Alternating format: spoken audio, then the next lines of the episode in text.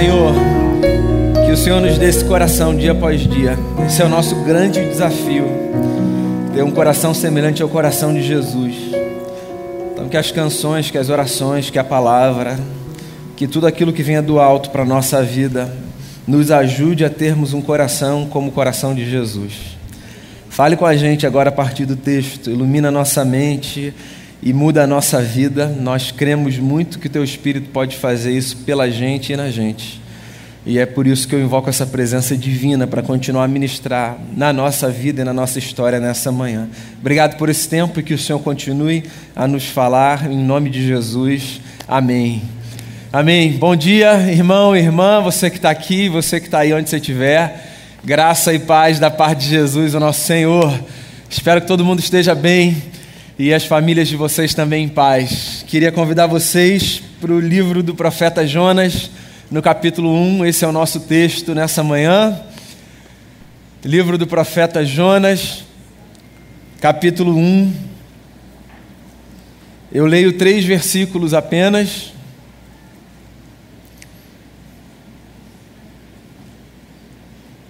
Que são os três primeiros. Jonas capítulo 1, do versículo 1 ao versículo 3. Diz assim o texto sagrado: A palavra do Senhor veio a Jonas, filho de Amitai, com essa ordem: Vá depressa à grande cidade de Nínive e pregue contra ela, porque a sua maldade subiu até a minha presença. Mas Jonas fugiu da presença do Senhor dirigindo-se para Tarsis. Desceu à cidade de Jope, onde encontrou um navio que se destinava àquele porto. E depois de pagar a passagem, embarcou para Tarsis para fugir do Senhor. Você sabe que o crente tem um vício na leitura da Bíblia, né? Na verdade, muitos. Um muito curioso. O vício de tentar idealizar as personagens que aparecem ali como se as figuras bíblicas, esses homens e essas mulheres que compõem as histórias da nossa vida, fossem pessoas perfeitas. Em tese, a gente sabe que ninguém aqui é perfeito. E se a gente estiver conversando racionalmente, a gente vai falar, claro que eu sei que o Davi não era perfeito. Mas no fundo, a gente age na expectativa de que essa história ou qualquer outra revele para a gente pessoas perfeitas. Sabe como isso se evidencia? Nas tentativas que a gente faz de corrigir alguns atos, gestos, palavras e comportamentos das personagens que aparecem aqui. A gente lê os textos da Bíblia e a gente tenta subtrair a humanidade das personagens e encaixar essas figuras numa espécie de homens e mulheres que sempre fazem o que é certo. Do tipo assim, por mais que nos seja estranho alguma coisa, se está aqui um homem de Deus ou uma mulher de Deus sendo descrito na sua trajetória, não é possível que essa pessoa não tenha feito aquilo que é certo. Então, o Davi, por exemplo, só para citar alguém de quem eu acabei de falar, ele matou um camarada para ficar com a sua mulher. E está tudo bem na cabeça de muita gente. Afinal de contas, Davi, o homem segundo o coração de Deus, deve ter tido algum propósito. E o Jacó, que enganou o irmão, criou um caos na família. Mas é o cara da família patriarcal, e a gente pensa assim, deve ter tido algum propósito. E eu podia elencar aqui uma série de outras personagens para as quais a gente olha em alguns atos esquisitíssimos e a gente diz assim, deve ter tido algum propósito. A verdade é que a gente precisa abandonar essa ideia de que quando a gente está diante de homens e mulheres cuja história está narrada na Bíblia, a gente está diante de gente que sempre fez o que é certo. Porque essa gente cuja história está narrada na Bíblia é gente como a gente. E a gente não faz o que é certo o tempo todo, certo? Nem eles e nem elas. Por exemplo, nessa tentativa viciada de ler as personagens bíblicas como gente perfeita, fica muito difícil encaixar um camarada como Jonas nesse lugar. Eu não sei como você lê a história de Jonas, nem se você conhece a história de Jonas. Talvez você conheça apenas aquele episódio que fala do Jonas como profeta que foi para a barriga do peixe, que depois saiu. Que de fato é assim o ápice da narrativa, né, do ponto de vista imaginário. Mas Jonas é uma figura muito interessante, muito controversa. Jonas é o tipo de pessoa para quem a gente olha e de quem a gente pergunta lá no fundo do coração: será mesmo que entendeu o que significa viver com Deus? Jonas é um profeta. E eu preciso que você entenda que no imaginário religioso do Antigo Testamento, o profeta era essa figura mais sensitiva, que conseguia ouvir Deus, perceber Deus de uma forma que as pessoas comuns, muitas aspas aqui, não conseguiam ouvir perceber. Os profetas conseguiam discernir o afeto divino. Então, quando todo mundo achava que as coisas estavam bem, vinha um profeta e dizia as coisas não estão bem. Quando as pessoas estavam fazendo as suas festas, organizando os seus cultos, indo ao templo adorar o Senhor, achando que a vida corria da melhor forma possível, aparecia um profeta, uma profetisa dizendo assim: Cuidado, Deus não está se agradando disso. Então, os profetas aparecem no cenário religioso de Israel como essa gente que consegue perceber em Deus o que os olhos comuns não conseguem perceber.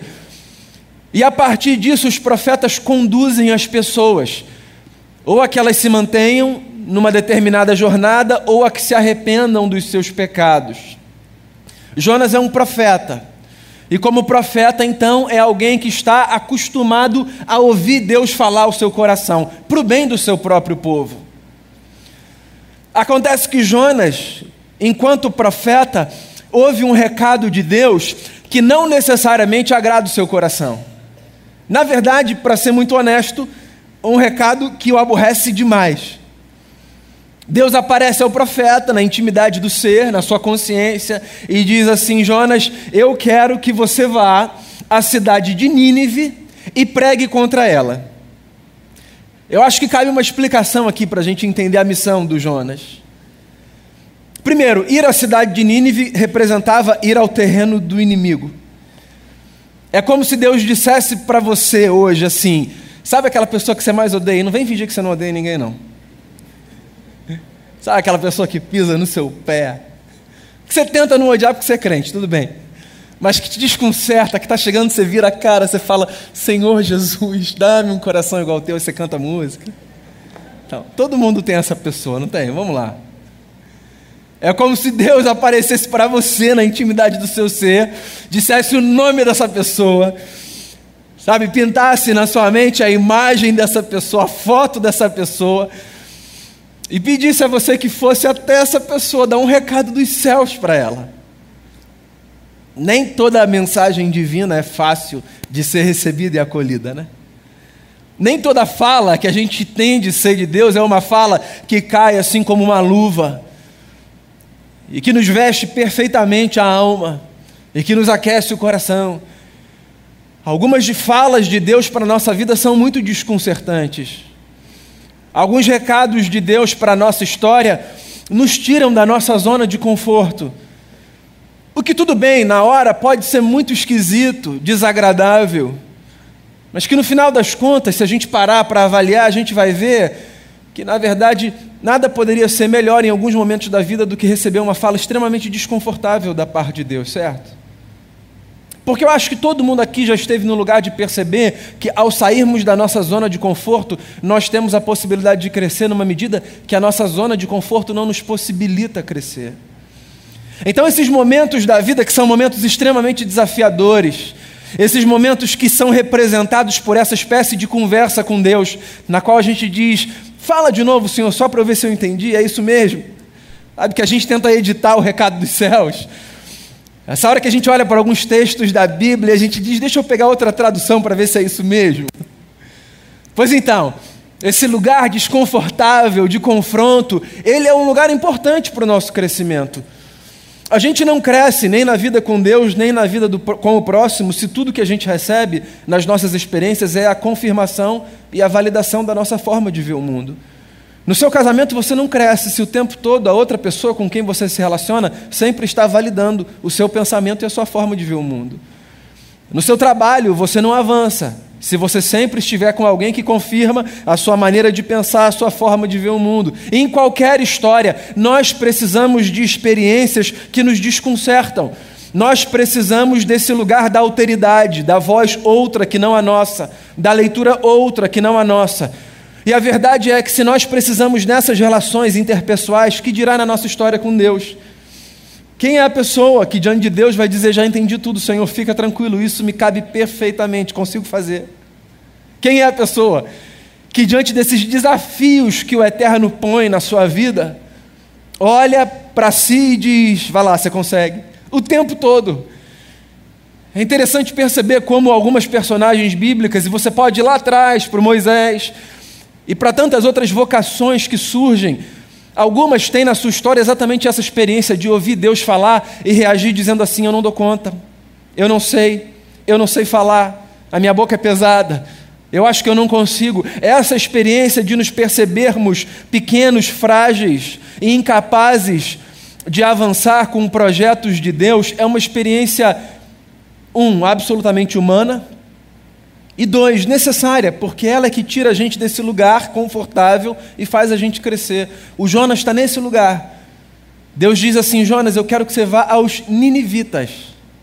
Ninivitas. Eu quero que você vá a esse povo que representa a pedra no seu sapato, que pisa no seu calo.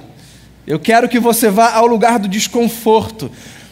E assim, para que você não pense que o Jonas é uma figurinha carimbada, do tipo, tudo dos céus vai para ele, porque às vezes a gente tem essa sensação, né? De novo, Senhor, comigo. A gente lê a vida como se a gente fosse carimbado por Deus, sabe? De novo comigo, o problema é comigo, a dificuldade é comigo, a porta fechada é comigo. Isso acontece com todo mundo.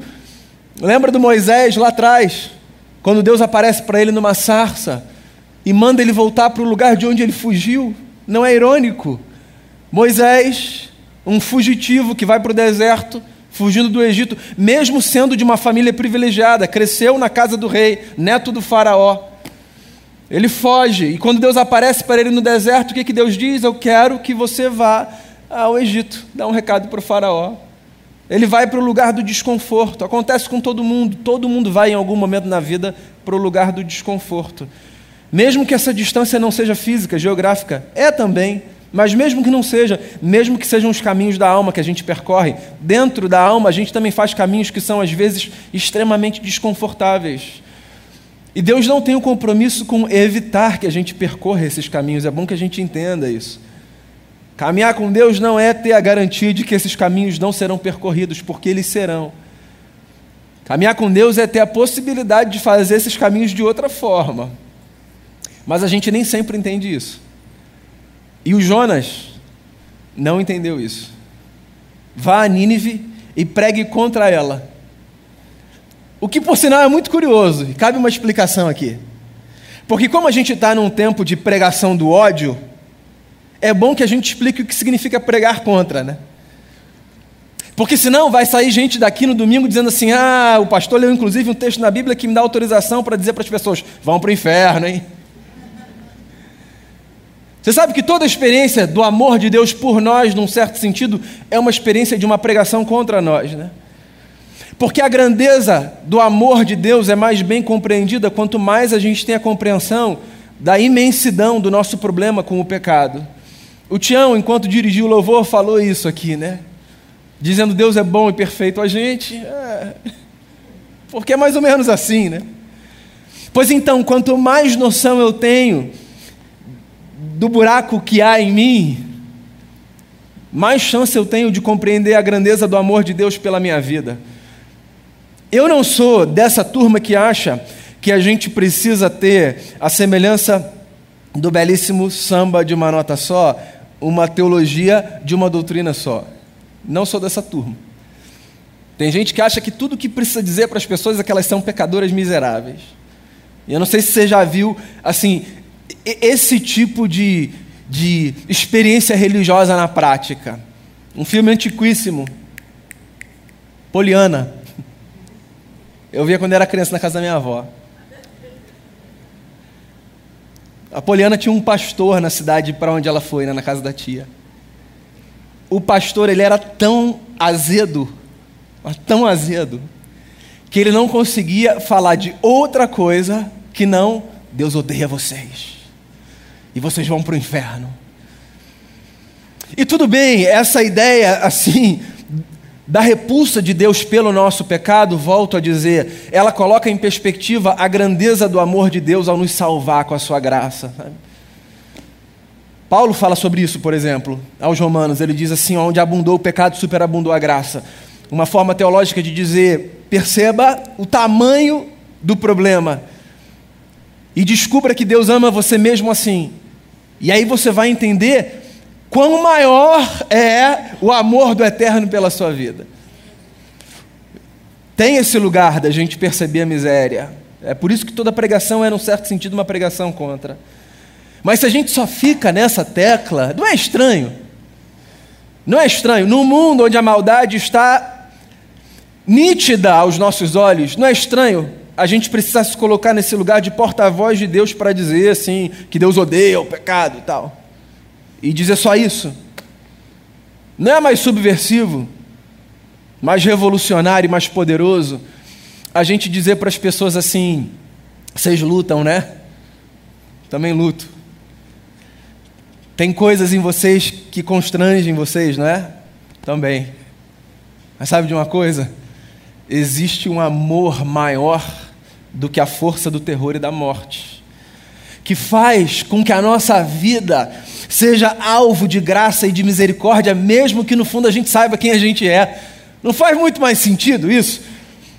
Ao invés da gente ficar chovendo no molhado, sabe, dizendo para as pessoas assim, ó, cuidado, numa espécie de teologia do terror, e nessa pregação que se ocupa de fazer com que as pessoas se rendam a partir do medo, não faz muito mais sentido a gente dizer para as pessoas assim, nesse mundo mal, em que todo mundo em sã consciência consegue identificar a maldade não apenas do lado de fora, mas também do lado de dentro, existe uma força maior do que a maldade, que é a força da graça, do amor e da misericórdia de Deus, que se oferecem a todos nós. Não faz muito mais sentido? Isso não é muito mais subversivo, revolucionário, poderoso, desconcertante? Você não precisa pensar em ninguém, você pode pensar em si. Aí você olha para as suas lutas, para as suas angústias, para os seus dilemas, para aqueles que te custam confessar para as pessoas mais íntimas, para os vacilos mais desconcertantes que você já deu. Aí você se lembra, por exemplo, daquelas coisas que você fez, das quais você tem vergonha e constrangimento na memória. Aquele pensamento que você balança a cabeça para ver se sai. Uma espécie de desenho animado. Mas então, mesmo com tudo isso, mesmo sendo alguém com todo esse repertório, ainda assim você se perceber como alguém amado por Deus, isso é absolutamente maravilhoso. Nada separa a gente do amor de Deus, absolutamente nada. E Deus está olhando para o Jonas, que é um profeta, um camarada sensível, e está dizendo para ele assim: Jonas, vai lá, prega contra aquela cidade. Prega contra aquela cidade. Uma outra forma de dizer, Jonas, é possível que você odeie aquele povo, mas eu quero que você entenda que eu amo todo mundo. Todo mundo. Porque a verdade é essa: não existe absolutamente ninguém que não seja alvo do amor e da bondade de Deus. Ninguém. Isso é esquisitíssimo, isso é desconcertante, isso é difícil de ser compreendido pela nossa mente, que percebe a vida a partir dessa lógica do mérito, que pensa que Deus age a partir dessas categorias, que acha que Deus é esse sujeito que fica lá dos céus retribuindo, dando recompensas às pessoas a partir daquilo que elas fazem. Eu quero dizer a você que Deus se movimenta a partir desse desejo compassivo de abraçar todas as pessoas. Eu creio assim, que Deus é imbuído desse desejo de olhar para a gente, para quem a gente olha com o nariz torto, com a cara feia, e ainda assim amar profundamente. E isso é absolutamente pedagógico, porque ao me lembrar que Deus ama as pessoas que eu odeio, só para usar a força do odeio aqui, pela contraposição, ao me lembrar disso, meu coração é tratado e eu sou humilhado. E eu me lembro que Deus me ama não porque eu sou melhor do que as pessoas. Deus me ama porque Ele é maravilhoso. Porque o amor de Deus pela nossa vida não tem a ver essencialmente com aquilo que a gente é. Tem a ver com quem Ele é. Deus é amor, disse o apóstolo. E aquele que é amor não sabe fazer outra coisa senão amar.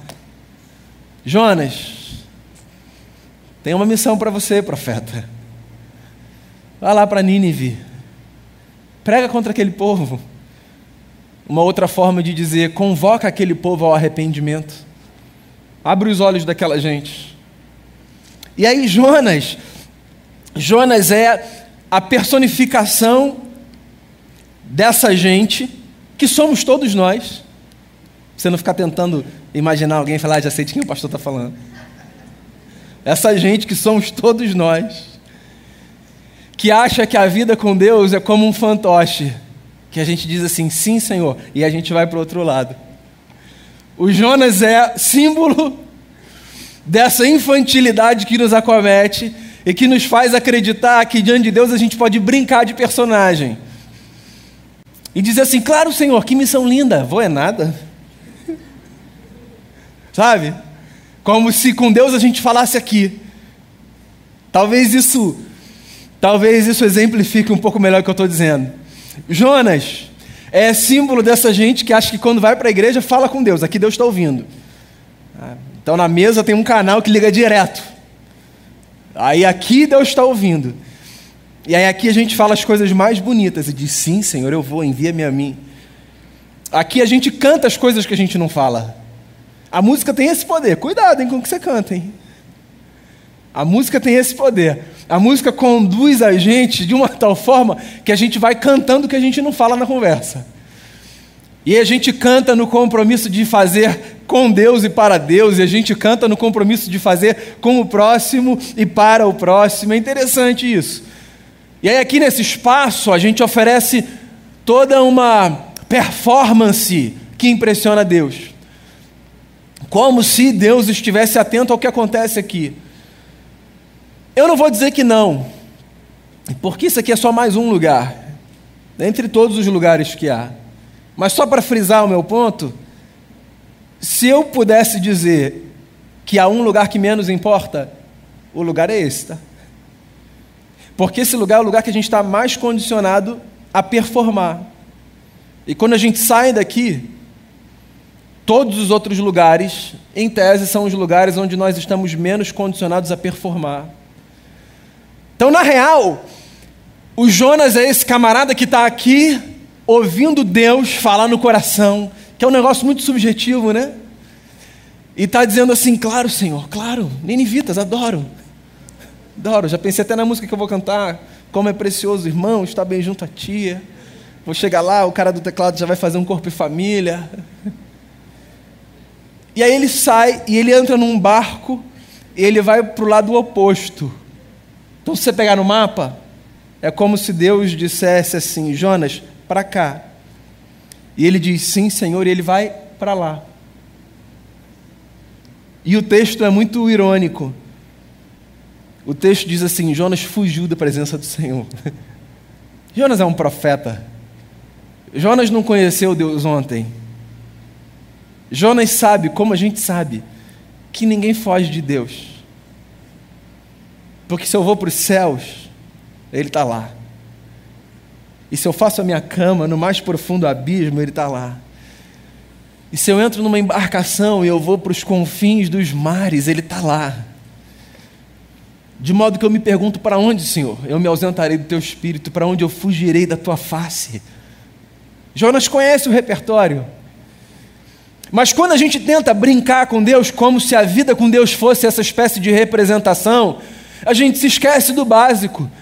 E a gente volta para um estágio absolutamente infantil da experiência religiosa. E a gente acredita em coisas que não são críveis, como os primeiros pais que se esconderam de Deus atrás de uma árvore quando Deus apareceu no jardim. Toque não, Senhor, fala nada não, que Deus está chegando. É o Jonas pegando um barco e indo para outro lugar fugindo da presença de Deus. E a gente precisa se lembrar que Deus é aquele de quem a gente não foge. E olha só, antes que isso caia dentro de você como uma espécie de potência do medo e da culpa, eu queria lembrar você que essa notícia é absolutamente maravilhosa. Porque se tem um lugar seguro para nossa alma, esse lugar é o lugar onde Deus está. Por mais que seja para nós lidarmos com a angústia de vermos Deus confrontando a nossa escolha infantil, o nosso pecado, o nosso erro, se tem um lugar seguro, esse lugar são os braços do Senhor. Não é sem motivo que o símbolo do acolhimento de Deus para a humanidade é exatamente esse, dos braços do Cristo estendidos na cruz, nos acolhendo. Não é sem motivo. Os braços de Deus estendidos na nossa direção sempre serão o lugar mais seguro da terra, sempre. E olha só, para que fique muito claro, quando eu digo os braços de Deus estendidos prontos para nos acolher, eu não estou apontando um lugar geográfico para onde você vai, onde você pode encontrar esses braços estendidos na sua direção. O que eu estou dizendo é qualquer lugar pode ser uma, um lugar dessa experiência de mergulhar no colo do Senhor e de ser abraçado pela sua poderosa mão. Qualquer lugar pode ser. Então, fugir da presença do Senhor não tem a ver com entrar num barco e ir para outra direção, na prática da nossa vida. Na história tem, na prática não tem a ver com isso. Na prática, para a gente fugir da presença do Senhor tem a ver com essa tentativa de apagar a realidade de Deus da nossa vida, de deletar na nossa consciência essa verdade sublime de que Deus está em todos os lugares. Então, fugir da presença de Deus tem a ver com assim, adormecer profundamente. É porque eu parei a leitura, mas alguns versos adiante você vai se deparar exatamente com esse fato. Né? Uma tempestade acontece. Eu, não tem spoiler, né? Você conhece essa história, pelo amor de Deus, né? Posso falar, né? Você não vai se sentir assim, meu Deus, o pastor me deu um spoiler do livro que eu não li ainda. Então. Vou falar a história para você, tá? Sim, mais à frente acontece uma tempestade, todo mundo fica desesperado, todo mundo é um barco, uma embarcação que tem gente de tudo que é nacionalidade para o tempo e para a época. Então tem gente adoradora de diversas divindades e o texto fala que todo mundo começa a clamar desesperadamente cada um para o seu Deus. E eles estão querendo tirar sorte ali para ver quem foi o responsável por aquela tragédia, porque isso é muito próprio da religiosidade antiga. Se tem alguma coisa acontecendo, algum Deus está bravo. A gente precisa descobrir que Deus é esse para aplacar a ira desse Deus. Então está todo mundo fazendo oração no barco. O barco virou um culto ecumênico, as pessoas desesperadas, cada um fazendo uma oração para o seu Deus, clamando, desesperadas. Onde está o Jonas? Ele está no porão da embarcação, dormindo profundamente. Não é uma descrição assim do fato. É, mas não é. O ponto não é dizer, curioso, Jonas está dormindo. O ponto é dizer, quando a gente foge da presença de Deus, o que acontece é exatamente isso. A gente adormece a consciência e ignora o que está acontecendo. Então, fugir da presença de Deus na prática não é correr para um lugar onde Deus não está. Ai, pronto, agora aqui Deus não vai me constranger. Não é isso. Se Deus fez morada em você, você sabe do que eu estou falando. Ou melhor, mais do que se Deus fez morada em você. Se você já entendeu que Deus mora em você, porque o ponto é esse, a gente descobrir isso. Se você já entendeu que Deus mora em você, você já entendeu também que não tem a ver com ir para um lugar para você ficar tranquilo. Tem a ver com uma espécie de virar uma chave e apertar um botão e viver como se aquele hóspede não tivesse ali, que é uma das coisas mais infelizes que a gente pode fazer. Mas que todo mundo faz às vezes, todos nós. Apertar um botão e viver como se Deus não estivesse ali. O Jonas está dormindo profundamente. Não dá, não dá para dormir profundamente no meio de uma tempestade. Não dá. Não dá. Desse nível não dá. As pessoas estão desesperadas. O comandante da embarcação está desesperado. Quando o comandante da embarcação está desesperado, amigo, e o Jonas está dormindo lá no fundo, consciência cauterizada. Fugir da presença de Deus é isso, é cauterizar a consciência diante do fato de que Deus está conosco. Que serve tanto para abraçar o nosso coração quanto para confrontar o nosso coração quando necessário. A pergunta, e com ela eu encaminho para o final da minha fala, é: por que o Jonas é esse camarada, hein? Por que o Jonas que é um profeta, um sujeito sensível, um cara bacana, gente do bem, por que o Jonas age do jeito que ele age? Por que ele faz isso? O texto fala para a gente um negócio muito curioso sobre o Jonas. O texto diz para a gente que o Jonas, profeta, é o filho de Amitai. Essa informação é uma informação importante para a gente entender a força da história. Os nomes na literatura bíblica, sobretudo no Antigo Testamento, eles têm menos a ver com uma informação fonética ou com a identificação de árvore genealógica das pessoas, eles têm mais a ver com o oferecimento de uma informação que geralmente é uma peça-chave para a gente entender a história. Os nomes na Bíblia aparecem nesse contexto. Por exemplo, Jacó é o usurpador, a história dele é essa, é o camarada que está ali. Jonas, filho de Amitai. A palavra Amitai é a palavra que, na sua raiz, dá origem a uma outra palavra bastante conhecida e utilizada, que é a palavra verdade. Jonas, filho da verdade. Esse camarada que sempre faz o que é certo. Foi parido pela verdade. Verdade está comigo. Você já percebeu que essa gente que se arvora filha da verdade, cheia de certeza, com toda a segurança do que faz, de como pensa, é uma gente que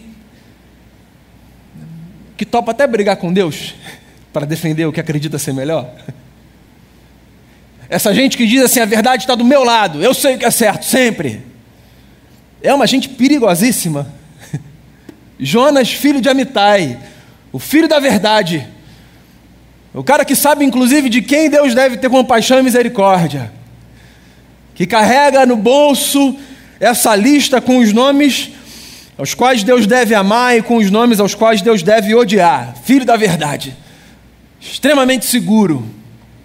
Capaz de dizer para Deus: o senhor está errado. Nínive não.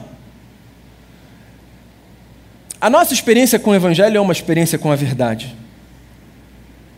Mas não do jeito que às vezes a gente acha que a nossa experiência com a verdade deve ser.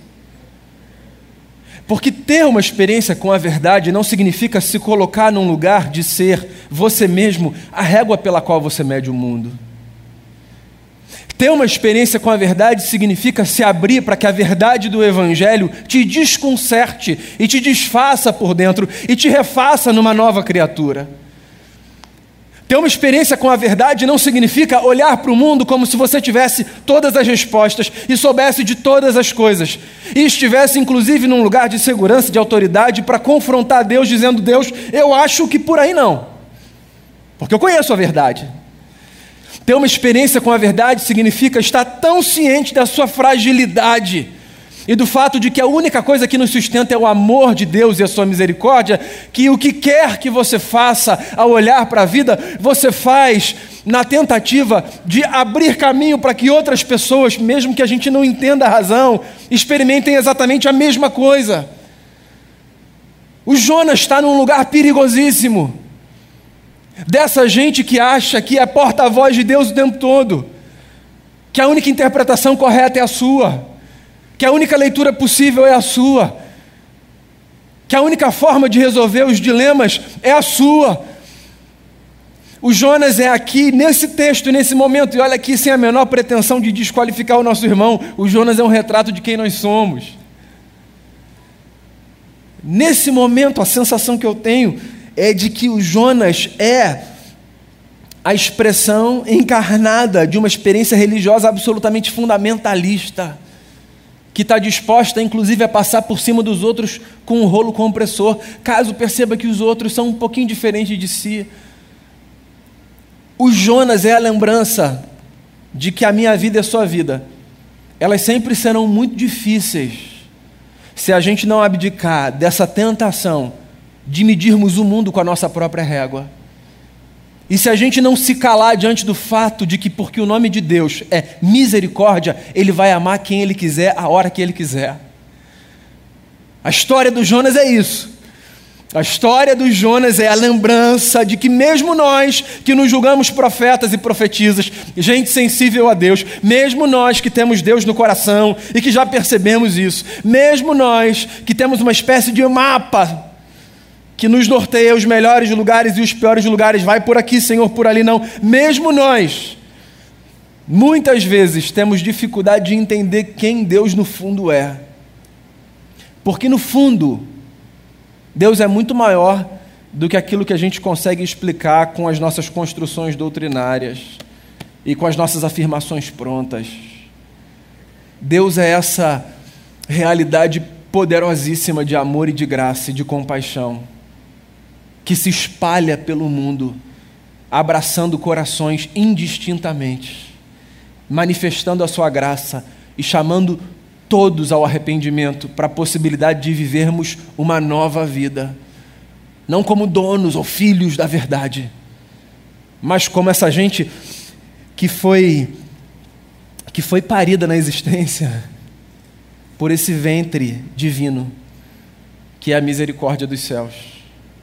Por sinal, está aí. Essa é uma das coisas mais bonitas que um outro profeta ensinou para a gente. Jeremias, nas suas lamentações. Um texto que a gente conhece bem, inclusive, no capítulo 3, ele diz assim: As misericórdias de Deus são a causa de nós estarmos aqui. As misericórdias de Deus se renovam todas as manhãs, elas não têm fim. As misericórdias se renovam todas as manhãs. Você sabe que a palavra misericórdia aí, no hebraico é a palavra racham, que é a mesma palavra que os hebreus usavam para falar do ventre da mulher. É como se o profeta, chorando, fazendo as suas lamentações, dissesse assim: Deus tem um ventre que nos possibilita renascer todos os dias.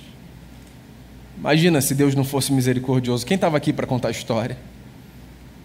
Nenhum filho da verdade sobrevive a dois dias se ele não entender que o nome de Deus é misericórdia. Sim, caminhe buscando discernir as tuas certezas, compreender aquilo que você entende ser justo, verdadeiro e bom. Mas pega leve a olhar para a história do seu semelhante. É desconcertante. É incompreensível muitas vezes. Mas Deus não tem outra coisa para oferecer para a gente senão misericórdia. Que bom que seja assim, porque senão a gente não estaria aqui. Então, que cada vez que a gente olhar para quem quer que seja, mesmo que a nossa experiência humana, contraditória e desafiadora nos faça ter que filtrar muitos sentimentos às vezes, que cada vez que a gente olhar para alguém, que a gente se lembre o mesmo amor com o qual Deus nos amou. Deus amou e ama toda e cada pessoa. E que talvez isso torne a nossa vida um pouquinho menos tensa, travada e nos dê um pouco mais de leveza. Os filhos da verdade vivem com muita tensão. Eu não sei para você, eu estou fora dessa jornada. Eu quero a leveza que o Evangelho me traz. Vamos fazer uma oração? Vamos fazer um exercício em oração? Queria que você orasse por alguém. Queria que você orasse pela sua Nínive. Que tal? Ninguém mandou você vir aqui hoje de manhã, você veio porque você quis. Então, tá aí. Sem sair, porta trancada. Queria que você orasse pela sua Nínive aí no seu lugar, pelo lugar do desafio, sabe? Queria que você orasse e falasse, Senhor, esse é um, essa é a minha Nínive, esse é o lugar do meu desafio. Esse, esse não é o lugar interno ou externo, dentro de você ou fora de você. Pode ser um lugar físico, pode ser uma relação, ou pode ser um caminho a ser percorrido dentro da sua alma. Nínive não está apenas do lado de fora, Nínive também está do lado de dentro. E eu queria que você colocasse sua Nínive diante do Senhor. Porque se a gente não colocar nossa Nínive diante do Senhor, a gente vai a gente vai pegar um barco e vai fugir na direção contrária a ninguém foge, ninguém, não há direção contrária. Com Deus não há direção contrária. Para onde a gente for, Ele está. E isso é absolutamente maravilhoso.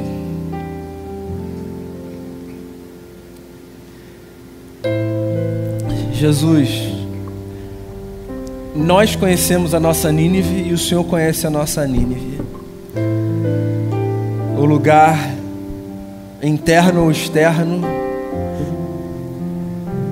do qual a gente mantém a distância mais extensa, se possível, mas o lugar ao qual a gente precisa ir, vez ou outra, porque a gente discerne que o Senhor está levando a gente para lá.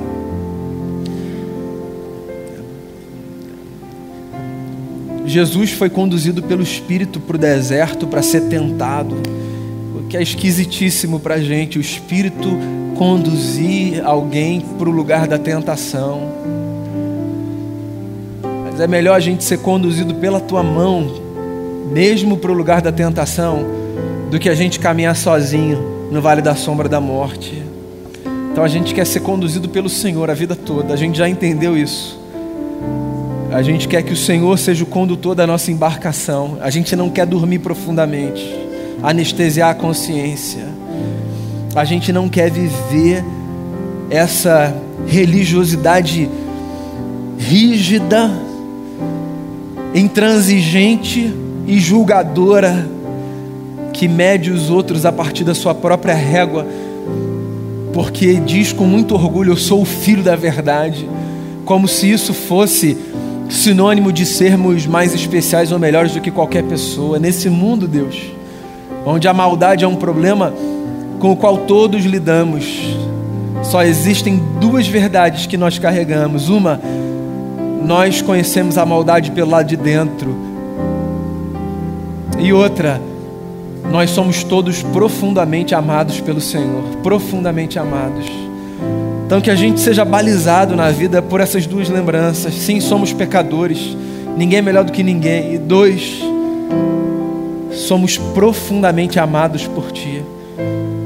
Então, conduz a nossa vida pelos caminhos necessários e livra-nos da infantilidade de fugirmos da Tua presença, o que quer que isso signifique na nossa história. Que com Jonas a gente aprenda que essa versão nossa que a gente tem do lado de dentro, ela pode ser descartada porque tem uma outra vida muito mais bonita que o Evangelho de Jesus tem para gente. Que a nossa experiência com a verdade não seja uma tentativa de controlar o Senhor, mas que seja uma jornada de rendição à tua condução. O Senhor, o Senhor Jesus, é a verdade que nos liberta.